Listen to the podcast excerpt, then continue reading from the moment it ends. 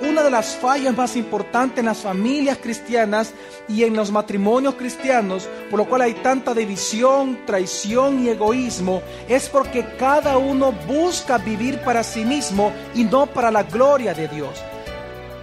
Bienvenido a Gracia y Verdad, un espacio donde aprenderemos sobre la palabra de Dios a través de las prédicas del pastor Javier Domínguez pastor general de la iglesia Gracia sobre Gracia. En esta ocasión con el tema, disfrutemos la gloria de la gracia de Dios en nuestro hogar. Es una lástima que hoy en día, eh, en el término de la familia, el humanismo es tan fuerte y tan arraigado en el cristianismo, que nosotros hemos llegado a pensar que la familia consiste, o la relación familiar consiste en simplemente mantener una buena comunión entre los miembros de la misma. Pero realmente eh, eh, el procurar ser buen o el tener una buena familia, a muchos los puede alejar de glorificar a Dios como matrimonio o como familia. El darle gloria a Dios a través de la familia o a través del matrimonio no tiene que ver con las cosas que nosotros hacemos porque creemos que debemos de hacerlas sino que tiene que ver con Cristo Jesús y con su gracia. Por eso es que para nosotros es importante entender no solamente el significado, sino que cómo como matrimonio nosotros podemos glorificar a Dios. Mire, la palabra de Dios nos enseña a nosotros de que Dios es un Dios de gracia. Amén. ¿Qué significa que Dios es un Dios de gracia? Significa de que Él hace favor todo el tiempo para nosotros. Y esa es parte de su gloria. Dios es glorioso. Es parte de su gloria el ser un Dios de gracia para nosotros. Pero si nosotros entendemos que Dios es un Dios de gloria, significa de que Dios todas las cosas lo hace para exaltar y para defender su gloria. La razón por la cual Dios a usted le da vida, le da salud, le da hijos, le da trabajo, le da la oportunidad de venir a la iglesia, de aprender palabra, de leer la palabra, de imitar la palabra, la razón por la cual Dios a usted lo salvó y lo redimió y todo lo que usted quiera, la razón por la cual Dios hace todas estas cosas es para Él exaltar, defender y alabar su propia gloria. Nunca Dios lo hace por nosotros, Él lo hace por amor a Él mismo, por amor a su nombre. Y eso incluye el matrimonio. ¿Por qué digo eso? Porque el propósito del matrimonio jamás está en nosotros, sino que está en Dios. ¿Qué significa eso? De que nosotros muchas veces pensamos de que Dios es Dios sobre el matrimonio o Dios está para el matrimonio y Dios no está para el matrimonio, sino que los matrimonios fueron creados para Dios. Dios no existe para la familia, es la familia la que existe para Dios. Amén. Es decir, las familias de nosotros existen para Dios y no Dios para nuestras familias. El problema es que el humanismo ha dado vuelta al asunto. Pensamos de que Dios existe para nosotros, existe para mi familia, existe para arreglar o mantener mi matrimonio, cuando no entendemos que la manutención del matrimonio, la manutención de la familia está en Dios. No es al revés. Dios no existe para nosotros, nosotros existimos para Él. Y esto es lo que lo hace importante este tema. Porque una de las fallas más importantes en las familias cristianas y en los matrimonios cristianos, por lo cual hay tanta división, traición y egoísmo, es porque cada uno busca vivir para sí mismo y no para la gloria de Dios. El matrimonio fue creado para exaltar la gloria de Dios. El matrimonio fue creado para alabar la gloria de Dios. Ahora, ¿cómo se hace eso, pastor? Y es que debemos de comprender, porque la Biblia nos lo enseña muy claramente, que si nosotros como matrimonio o como familia queremos glorificar a Dios, la manera en que podemos hacerlo y la manera en que debemos de hacerlo es viviendo y disfrutando de la gloria, de la gracia de Dios en nuestros propios hogares. Algo muy importante que hemos de entender es que la gracia de Dios tiene una gloria. ¿En qué consiste la gloria de la gracia de Dios? En que todo lo que Dios nos da a nosotros es por gracia y es por medio de ella. Es por la gracia soberana de Dios que nosotros le conocemos, que nosotros le podemos orar, que nosotros tenemos a Jesucristo. Es por gracia. Y esa es la gloria. Y dice la palabra que nosotros fuimos creados para alabar esa gloria. Efesios capítulo 1. Vamos a leer el versículo 5 eh, y 6. Dice así. Habiéndonos predestinado en amor para ser adoptados hijos suyos. Ok, Dios nos predestinó a nosotros para ser hijos suyos. ¿Para qué? Dice. Por medio de, perdón, por medio de Jesús el Mesías, según la complacencia de su gracia. Simplemente porque Él le plació, nos predestinó a ser hijos suyos. ¿Para qué, pastor? ¿Para qué Dios nos llama a salvación? Versículo 6. Para alabanza de la gloria de qué? De su gracia. Que nos concedió gratuitamente en quién? En el amado, es decir, en Cristo Jesús. Es decir, algo que vamos a descubrir es que si usted como matrimonio y como familia quiere glorificar a Dios, necesariamente como matrimonio y como familia deben de aprender urgentemente a disfrutar de la gracia de Dios, de la gloria que acompaña la gracia, la gloria que tiene la gracia de Dios. Es decir, las bondades que nos vienen a nosotros a causa de la gracia del Señor. Si nosotros disfrutamos la gracia de Dios en el matrimonio, entonces el matrimonio cobra sentido. Si nosotros disfrutamos la gracia de Dios en la familia, entonces la familia toma sentido. Quiero decirle lo siguiente, el simple hecho de que usted tenga un matrimonio o tenga una familia no significa que usted esté glorificando a Dios. Aún si su matrimonio es bueno o su familia es buena en sus relaciones, eso no necesariamente glorifica a Dios, sino que Dios es glorificado por causa del Espíritu. Es por causa de su gracia que nosotros le podemos glorificar. Si la gracia de Dios no nos hubiera alcanzado, si Dios no nos, hubiera visto con ojos de misericordia a nosotros, no le podríamos glorificar. Por eso es que el mundo no le glorifica a Él. Sino que son los llamados y escogidos los que podemos glorificar su nombre. Entonces, digo todo esto por lo siguiente. Porque el verdadero propósito de la familia es precisamente manifestar esta gracia a los demás. En Efesios 5 Dios comienza a hablar de la relación matrimonial y la relación en una familia. Y en ese contexto, al final Él viene y dice que por tanto dejará el hombre a su padre, a su madre y unirá a su mujer y los dos vendrán a ser una sola carne. Y luego dice, grande es este misterio. Y lo digo respecto a Cristo a la iglesia. Es decir, después de hablar todo esto del matrimonio, viene Pablo y como que se equivocara y mete el misterio de Cristo. porque es así? Por lo siguiente. Una de las más grandes verdades que usted debe de comprender o recordar es que el matrimonio y la familia fue creada para reflejar naturalmente o revelar naturalmente la relación de gracia que Dios tiene para con nosotros. Por eso es que Dios compara siempre en toda la Biblia la relación que Él tiene con su iglesia con la relación entre un esposo y una esposa.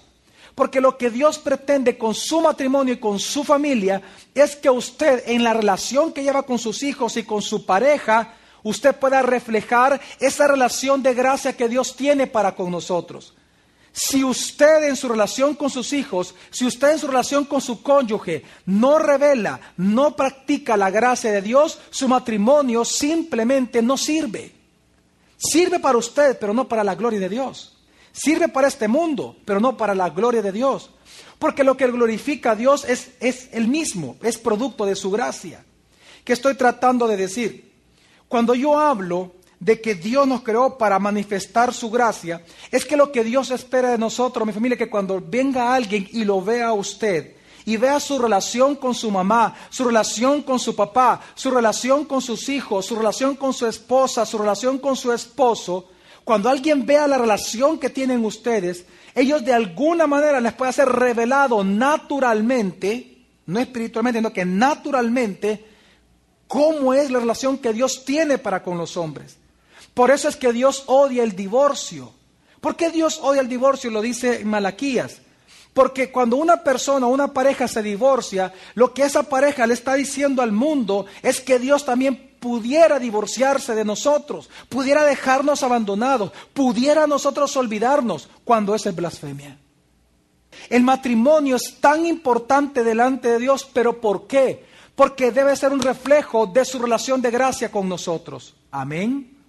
Si la relación entre parejas, usted y su esposa, y usted y sus hijos, no hay gracia, no reflejan gracia, sino que su relación es por méritos. Si tú me tratas bien, yo te trato bien. Si tú no me contestas mal, entonces yo te voy a honrar. Si nuestra relación es por méritos, ¿dónde está la gracia? ¿Dónde está la gloria a Dios?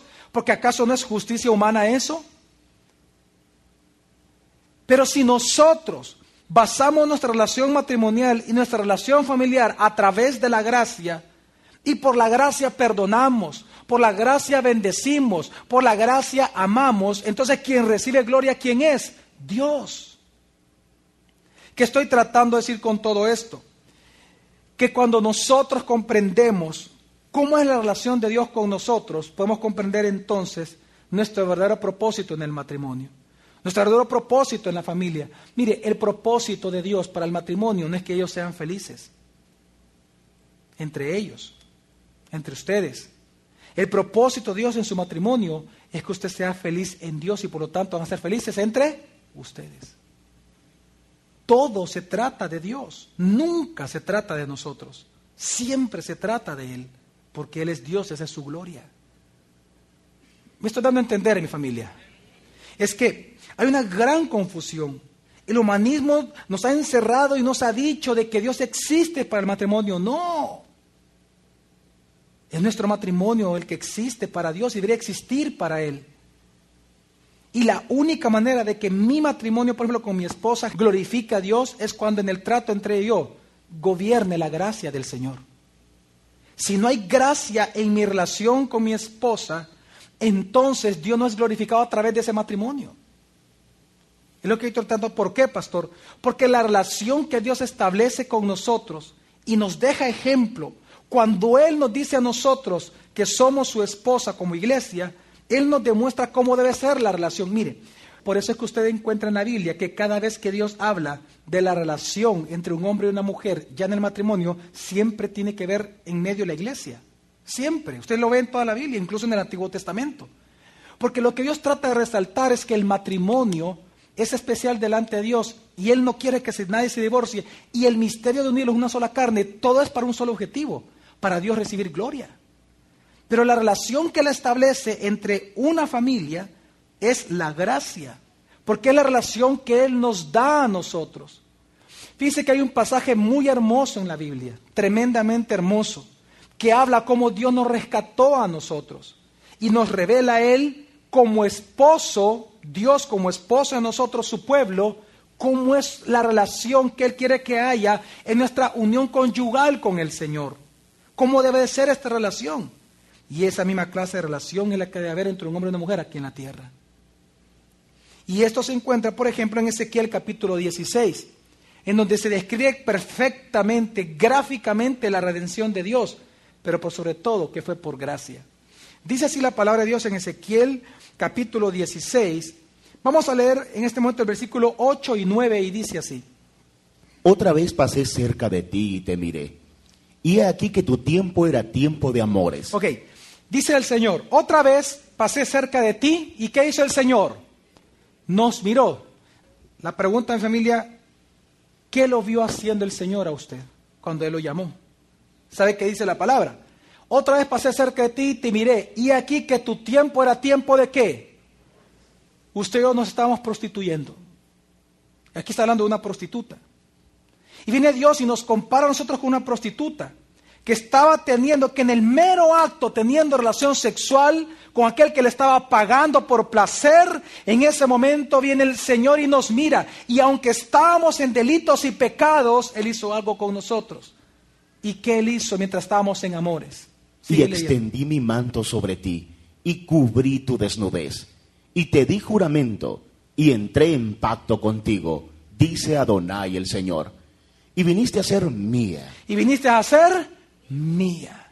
Es que cuando viene el Señor y nos ve en delitos y pecados, viene Él y cubre nuestra desnudez, hace un pacto eterno con nosotros y nos vuelve su esposa.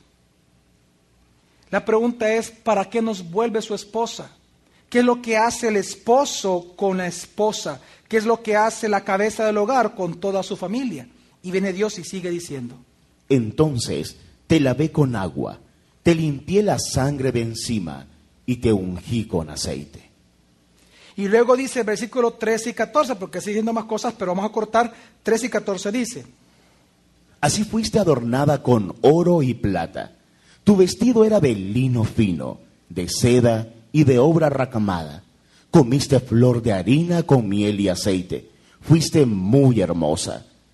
Y prosperaste hasta llegar a dignidad real. Y prosperaste hasta llegar a dignidad que de prostituta a reyes y sacerdotes. De prostituta yo te llevé a una dignidad real, dice. ¿Para qué y por qué? Sigue diciendo el Señor. Tu renombre salió entre las naciones a causa de tu hermosura, la cual era perfecta. La cual era perfecta. Ahora, toda esta hermosura, todo este renombre, toda esta dignidad real, ¿a causa de qué fue? ¿A causa de que nosotros hicimos algo por lo cual merecíamos este trato de Dios para nosotros? No, la gracia del Señor. Por gracia sois salvos. Es la gracia del Señor la que nos salvó, su gracia absolutamente soberana. Por eso es que él termina diciendo, a causa de mis adornos que yo puse sobre ti, dice, dice, tu renombre salió entre las naciones a causa de tu hermosura, la cual era perfecta a causa de mis adornos que yo puse sobre ti. Es decir, si tú ahora tienes dignidad entre este mundo, si tú tienes ahora libertad, si tú gozas de prosperidad, tienes una familia, tienes bendición, has sido bendecido, entiéndelo, no es por tus manos, es porque a mí me plació darte gracia sobre ti. ¿Me doy a entender, mi familia? Cuando Dios habla esto, Él se compara como esposo y Él establece claramente la relación que debe haber en una familia. La unidad en una familia, la bendición en una familia radica en una relación de gracia. Por eso es que cuando viene Dios y dice que Él toma y hace esto con nosotros, la pregunta es ¿por qué lo hace?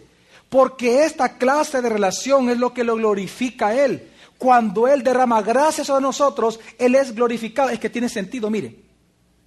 Llega un momento en el cual, cuando uno comienza a madurar en la fe, escuche bien lo que le voy a decir.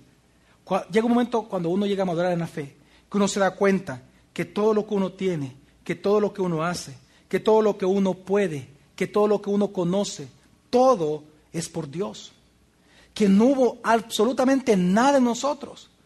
Si usted voltea a ver atrás a su vida y se da cuenta los años que han pasado, desde que usted tiene conocimiento de Dios, se da cuenta que nada de eso hubiera ocurrido si no hubiera sido por la gracia de Dios.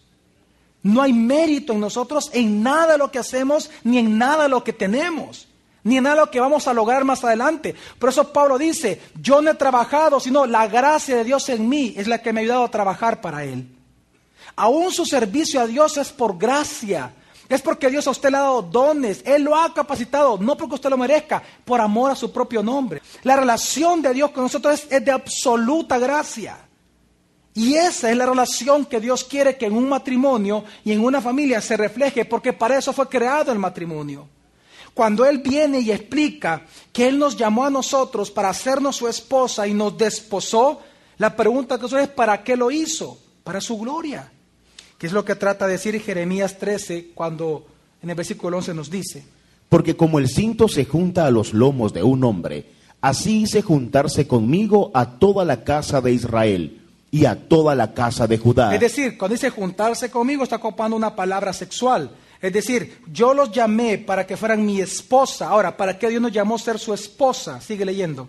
Para que fueran mi pueblo, mi renombre, mi alabanza y mi gloria. Es que por eso le digo, cuando usted y yo rechazamos la gracia de Dios en nuestro propio hogar, en nuestro propio matrimonio, y lo que queremos vivir es pura justicia de hombre, en ese rechazo de la gracia, lo que estamos haciendo es rechazando la posibilidad de que ese matrimonio y esa familia sea para la gloria de Dios. Es cuando Dios nos llama por su gracia a ser su esposa que nosotros somos para su renombre, para su alabanza y para su gloria. La gente piensa que el matrimonio consiste en agarrarse de la mano, pasar el tiempo juntos, ir a comer y tomarse un café. ¿Cuántos matrimonios haciendo eso se están engañando a sí mismos? ¿Cuántos hombres y mujeres creyendo al humanismo y creyendo las ciencias sociales que están tan metidas en las iglesias y sustituyendo la palabra? Por hacer esas cosas están perdiendo sus matrimonios. Pensando que el sentido del matrimonio es pasarla feliz, contento, una hora en el cine, una hora comiendo, una hora con mis hijos. Y no se dan cuenta que la base de la sostenibilidad matrimonial y familiar están en Cristo Jesús, en su gracia. Es por gracia. Jamás su esfuerzo humano va a mantener su matrimonio, pero el esfuerzo de Dios llamado gracia lo hace. Sí lo puede hacer. Por eso es importante entender la relación que Dios tiene con nosotros. Es la razón del matrimonio.